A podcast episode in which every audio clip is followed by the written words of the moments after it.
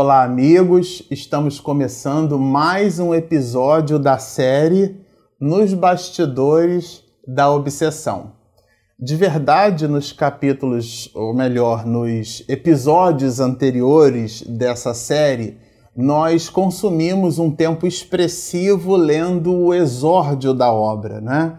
Esse livro tem uma introdução. Manuel Filomeno de Miranda não começa com romance ele faz uma introdução para que a gente tenha assim um alicerce bem consistente à leitura da obra. Então nós terminamos o exórdio e agora nós vamos buscar a leitura do que o próprio Manuel Filomeno de Miranda chamou de prolegômenos. Então, a leitura de prolegômenos, se vocês se recordam, né, Prolegômenos, é, eu vou ler aqui a definição dele para nós fixarmos. Amplo texto introdutório que contém as noções preliminares necessárias à compreensão de um livro. Isto é, a gente está falando de uma introdução, de um prefácio. Então, ele, Manuel Filomeno de Miranda, produziu uma introdução muito dele, né? Chamou ela de exórdio e agora pegando emprestado aquela expressão que a gente tem também no livro dos Espíritos, que ele, Manuel Filomeno de Miranda, chama é, de prolegômeno, pegou do livro dos Espíritos essa expressão, que é justamente a introdução. Mas, na verdade, essa introdução é dividida em três partes, tudo bem? A gente vai trabalhar essas questões aqui. É, o que nós já gostaríamos de chamar a atenção é é que Miranda ele pretende nessa introdução, nesse prolegômeno, né, estabelecer para nós essas relações que existem, é, as relações do mundo material com o mundo espiritual, que representam então uma espécie de pano de fundo para os aspectos da obsessão que ele então estuda e apresenta nessa obra para nós. Ele nos diz assim: os espíritos exercem incessante ação sobre o mundo moral e mesmo sobre o mundo físico. Isto é, é ele, Miranda, nos diz que o mundo material e o mundo espiritual, o objeto de interconexão, isso é muito importante a gente depreender o objeto de interconexão entre o mundo material e o mundo espiritual se dá através do pensamento. Então, quando eu penso, eu vibro numa faixa de frequência e eu crio uma espécie de campo de atração e repulsão eletromagnética, vamos dizer assim, e esse campo de atração e repulsão cria repulsões e atrações na razão direta do meu nível de pensamento. Então vamos supor que eu esteja estudando para um concurso público. Eu pretendo me esmerar para um concurso público e estou fazendo um estudo. E a disciplina que eu vou estudar é direito constitucional. É um exemplo que eu estou dando aqui. É muito comum que lendo um livro sobre direito constitucional, eu crie no, no, meu halo, no meu campo mental, um conjunto de vibrações que vão atrair espíritos que vibrem naquela faixa de frequência. Não dá para dizer com isso que os espíritos, através dessa, desse acoplamento via pensamento, né, eles vão assim nos ajudar na cola na hora do concurso público. Isso de verdade não vai acontecer.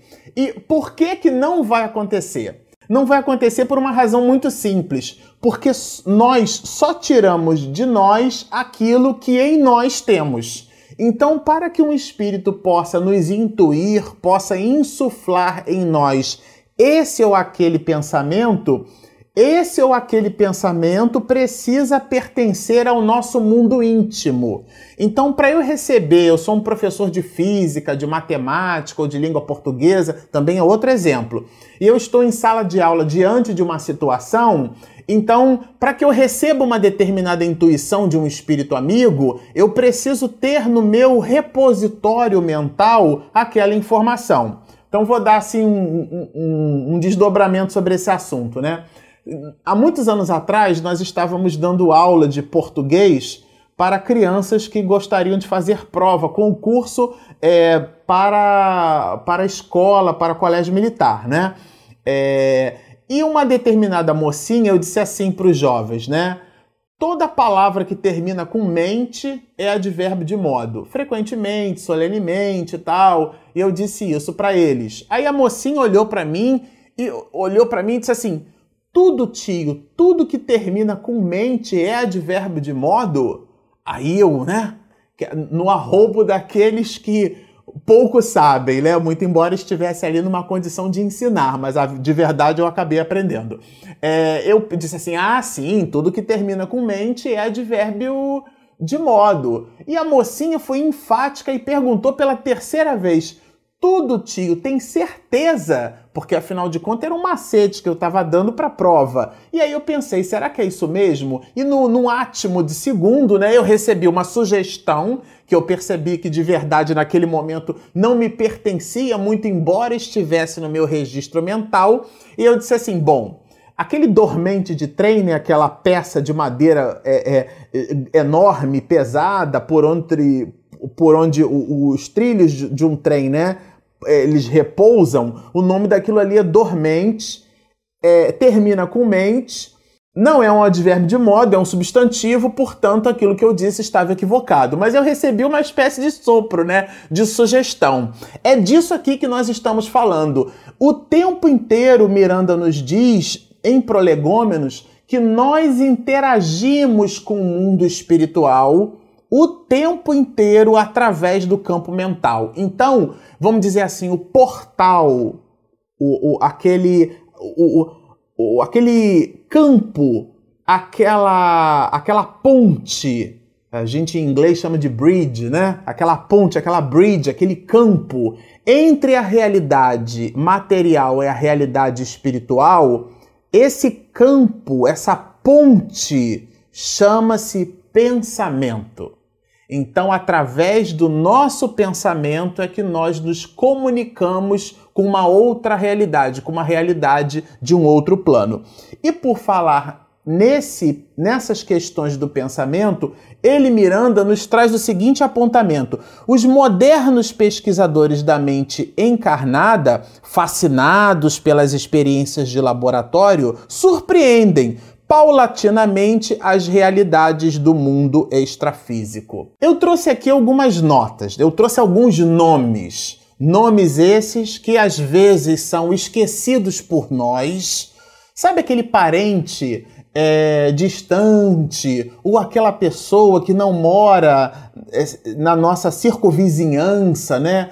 E que de verdade ela recebeu, exerceu uma influência muito grande naquilo que nós somos hoje? Pois assim é em Espiritismo. Determinadas pessoas que viveram no século XVIII, século XIX, início do século XX, e que emprestaram uma contribuição significativa na história da humanidade, que às vezes esses nomes ou são pouco lembrados ou não são lembrados e o que é pior, são esquecidos. Então nós trouxemos aqui alguns para trabalhar essa questão da realidade do mundo extrafísico que nos diz Miranda. O primeiro é William Crookes, né? William Crookes trouxe uma contribuição enorme na história da humanidade.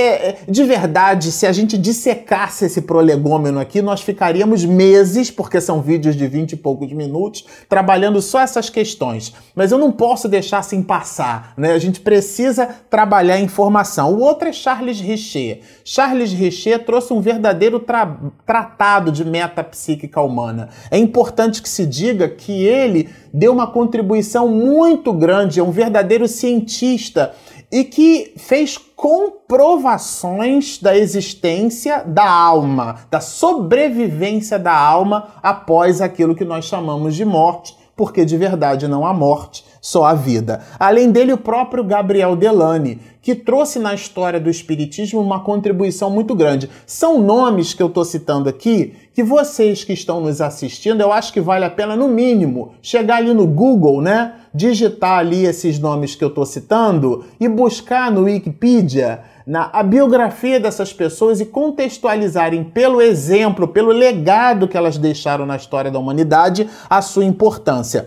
eu queria aqui também citar o nosso professor Hernani Guimarães Andrade, que é uma alma, um verdadeiro cientista do nosso tempo, sabe, do século XX. Ele trabalhou as questões relacionadas à transcomunicação instrumental. O que, que era isso? Era a capacidade, o médium doando uma substância que a gente chama de ectoplasma esse ectoplasma sensibilizava equipamentos eletrônicos e por eles, por esses equipamentos eletrônicos, através do ectoplasma de um médium, um espírito então poderia se comunicar. Então ele usava o, o, o speaker, né, o alto-falante de um determinado rádio e produzia frequências, e essas frequências eram percebidas por aquele equipamento eletroeletrônico e produziam vibrações, porque a gente sabe que o som é uma onda mecânica. Essas vibrações então faziam sentido nas questões relacionadas a perguntas e respostas, e foi um material muito expressivo, muito significativo, e eles representam contribuições para essa realidade que Miranda chama de realidade de mundo extrafísico. E aqui ele traz o Miranda, que foi um estúdio, a gente observa lendo esse material que ele se preparou.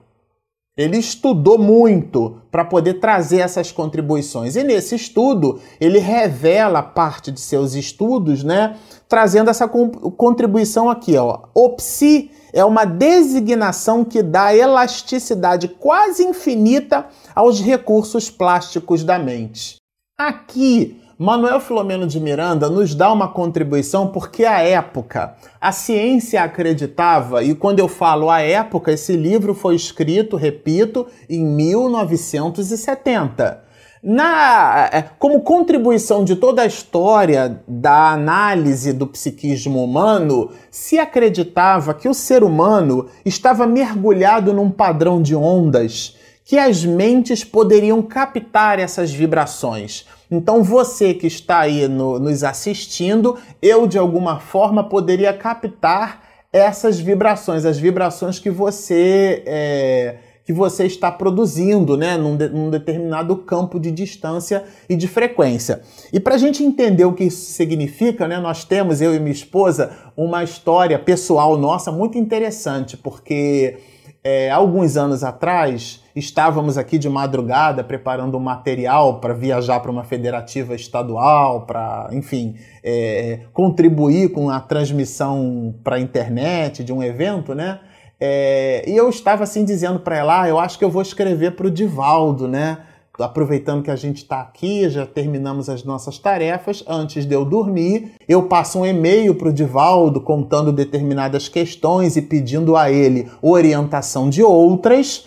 E ele então, ele o faz com uma regularidade é, é, que a gente não consegue compreender, porque ele já comentou conosco que recebe mais de 200 e-mails por dia e os responde Diz que alguns não os responde, outros sim. Graças a Deus a gente faz parte daquele grupo de pessoas que ele lê e responde. Aí a gente procura não escrever bobagem. Mas por uma coisa por outra, estávamos ali, eu e minha esposa, dialogando. A gente escreve pro Divaldo, não escreve pro Divaldo. E ela disse assim, Regina, né? Ah, Marcelo, o Divaldo é um homem muito ocupado. Você vai escrever para ele. Quase que toda semana eu mandava um e-mail pro Divaldo, né? E estávamos nessa questiúncula Pois muito bem, viajamos para cobrir o centenário da Federação Espírita do Estado da Bahia. O Divaldo fez a palestra de abertura do congresso, fez a palestra do encerramento, deu uma mensagem pela, pela sua mediunidade muito augusta, né?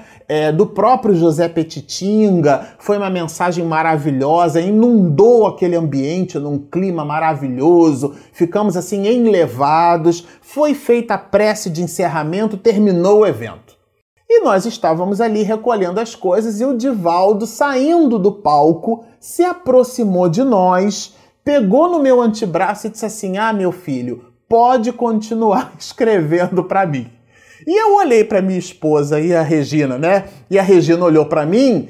Essa é, esse é o tipo de informação e é aquilo que o livro dos médios traduz na, na, no entendimento de mediunidade, que ele chama de efeitos patentes de certa intensidade. É um efeito patente. É, o de, é de verdade uma condição medianímica que extrapola esse entendimento aqui do psi. Porque é, a gente aqui no Rio de Janeiro, eu de verdade nem sei dizer onde o Divaldo estava, né? Se estava no, na Bahia já, se estava no exterior, aonde de verdade o, o Divaldo estava. Mas o ponto é, ele jamais teria condição de ler a minha mente e depreender no detalhe uma, uma vamos dizer assim, o diálogo íntimo, né? Numa madrugada de um casal num lugar completamente distante de sua realidade. Então, mas ele, é, ele, Miranda, ele faz aqui alguma, alguns desdobramentos sobre essa questão do psi e cita aqui que eu achei que valia a pena apontar a polarização e despolarização psíquica. Na verdade, essas questões de polarização e despolarização psíquica é um estudo de Freud, né, que trabalha para gente a relação entre as noções de realidade material e realidade psíquica, isto é, são as percepções da alma. E ele cita isso como um desdobramento, porque é, de verdade essas questões de polarização da alma, de, da capacidade de nós depreendermos as coisas, né? Ele próprio Miranda cita, por exemplo, é, nesses fenômenos de hipnose. Quem já não assistiu, né, num fenômeno de hipnose, uma pessoa, por exemplo, sendo capaz de pegar uma cebola e mastigar a cebola como se aquilo fosse uma maçã. Né? E de verdade a pessoa, quando mastiga a cebola, ela acredita, por um efeito hipnótico, que aquilo de verdade é uma maçã. Existem processos de hipnose que extrapolam esse processo, isto é, as pessoas interpretam personagens da Idade Antiga. E esses personagens que são interpretados possuem características completamente distintas das pessoas que receberam esse processo hipnótico. Então, de verdade, o psi, o campo mental, durante muito tempo a ciência produziu certas explicações, que aí o Miranda usa tudo isso, ele cita, por exemplo, experiências de, de xenoglossia e glossolalia, que é a capacidade das pessoas, né, de alguns, muitos de nós, produzirem é, expressões em outras línguas, línguas que não conhecemos. E essas expressões de glossolalia, de xenoglossia, trazendo informações completamente diferentes do nosso campo mental, são fatos patentes de que aquele registro a alma não poderia, por exemplo, captar no entorno. Porque dentro daquele ambiente, dentro daquela casa, dentro daquela família, nós de verdade não possuímos pessoas com o psiquismo capaz de produzir vibrações e nós mergulhados naquelas vibrações captarmos né, o, o, o influxo do pensamento e então manifestarmos aquele influxo. Porque experiências de xenoglossia são, são textos né, escritos em idioma que a pessoa não conhece escritos de trás para frente alguns e de, é, de, de, de, de baixo para cima e ao contrário. Quer dizer, eles só conseguem ser lidos no, na frente de um espelho, indicando que o psiquismo daquela pessoa por si só não, não apresentaria condições para representar aquele processo. Então, de maneira que o Miranda faz aqui toda uma proposição que justifica a ideia de que esses fenômenos pesquisados pela ciência e explicados dentro de um campo de manifestação contrário à aceitação da realidade da alma, esse tipo de pensamento é que ainda nos distancia muito mais do quadro obsessivo que nós encontramos no mundo. Quer dizer, se a realidade da comunicação do mundo espiritual com o mundo material, ela é uma verdade pulsante e nós buscamos explicar o simples de uma forma muito complexa, nós enveredamos por um caminho científico que nos distancia dessa verdade pulsante é, extramaterial, né? É como se vivêssemos um, um, um, um fato onde tudo é 100% explicável por artefatos materiais. E de verdade, é, o Evangelho segundo o Espiritismo diz né, que a proposta do Espiritismo é funcionar como uma aliança entre a ciência e a religião. Isto é, a ligação do homem com Deus e o, a necessidade de aportarmos recursos para termos uma fé raciocinada. Então, o espírita ele acredita é, porque ele raciocina por sobre aquilo. E aí, de verdade, ele passa não mais a acreditar, ele passa a saber. Então, ah, você acredita em Deus? Você pode responder assim, você que está me ouvindo nesse momento, não, eu não acredito em Deus, eu sei. Eu simplesmente sei, porque aquilo é uma realidade que não depende exatamente de uma crença. Então Miranda trabalha muito essas questões. Ele diz assim, rachorei em amarelo: constata-se não haver elasticidade que se ofereça à mente encarnada que os possa elucidar senão através da aceitação tácita de uma força externa inteligente. É tudo isso que nós colocamos com vontade própria que atua no sensitivo a este conferindo tais possibilidades. O que, que é isso? Ele está falando aqui da mediunidade. São efeitos patentes de certa intensidade. Não há como. É o exemplo que a gente deu aqui do Divaldo, né? Então não há como é, produzir explicações assim estapafúrdias, né? Porque de verdade é um efeito patente.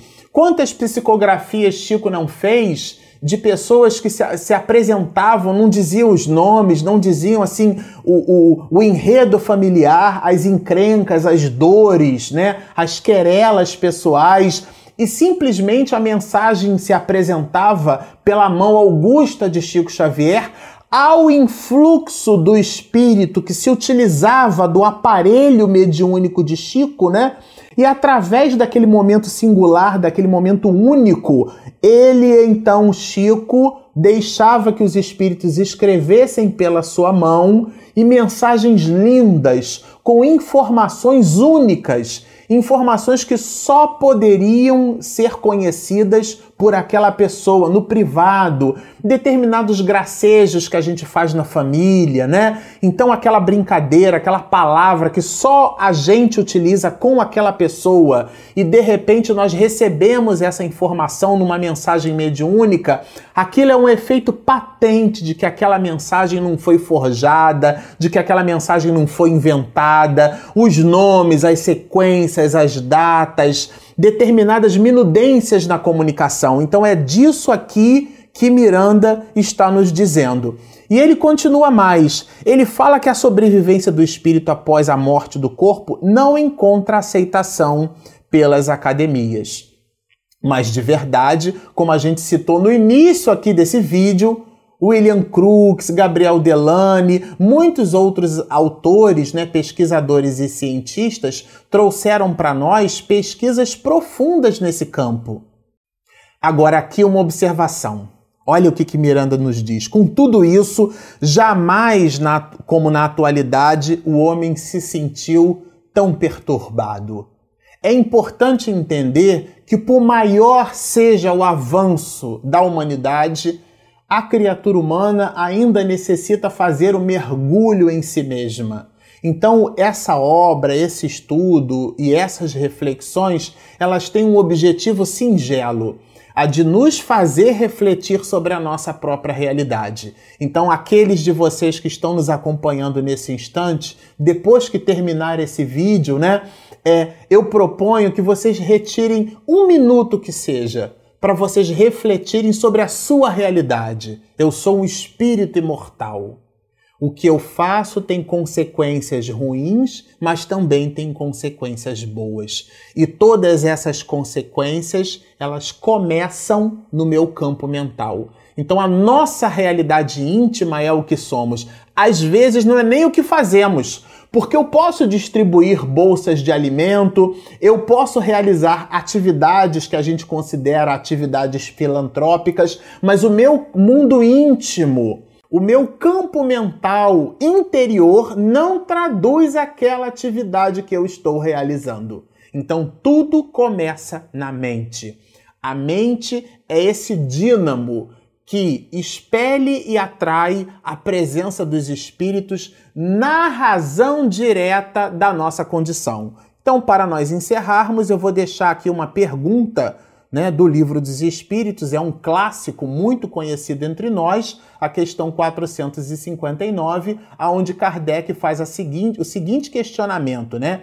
Ela trata da influência oculta, isto é, você não está vendo, influência oculta dos espíritos em nossos pensamentos e em nossos atos, em nossas atitudes. Pergunta assim o codificador: influem os espíritos em nossos pensamentos e, conjunção aditiva, e em nossos atos? Eles influenciam? Olha a resposta que eu sei que já é conhecida de você.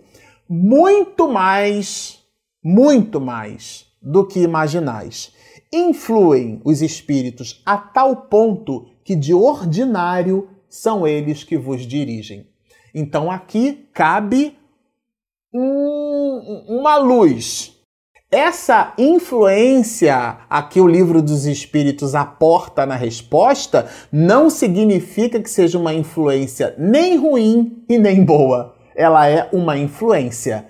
Aquilo que a gente canaliza no nosso campo mental é que vai determinar nessa resposta se essa influência é ruim ou se essa influência é boa. E tudo isso se dá no nosso campo mental. Fiquem conosco, postem os seus comentários, façam as suas observações em nossos vídeos, convidem os seus amigos para estudar conosco. Fiquem de verdade com a gente nessa empreitada, né? Nessa viagem que é o estudo das obras de Manuel Filomeno de Miranda. É o primeiro de muitos, são 17 livros. Teremos muitos anos para estudar juntos, né? Estudem, reflitam, postem e sigam conosco.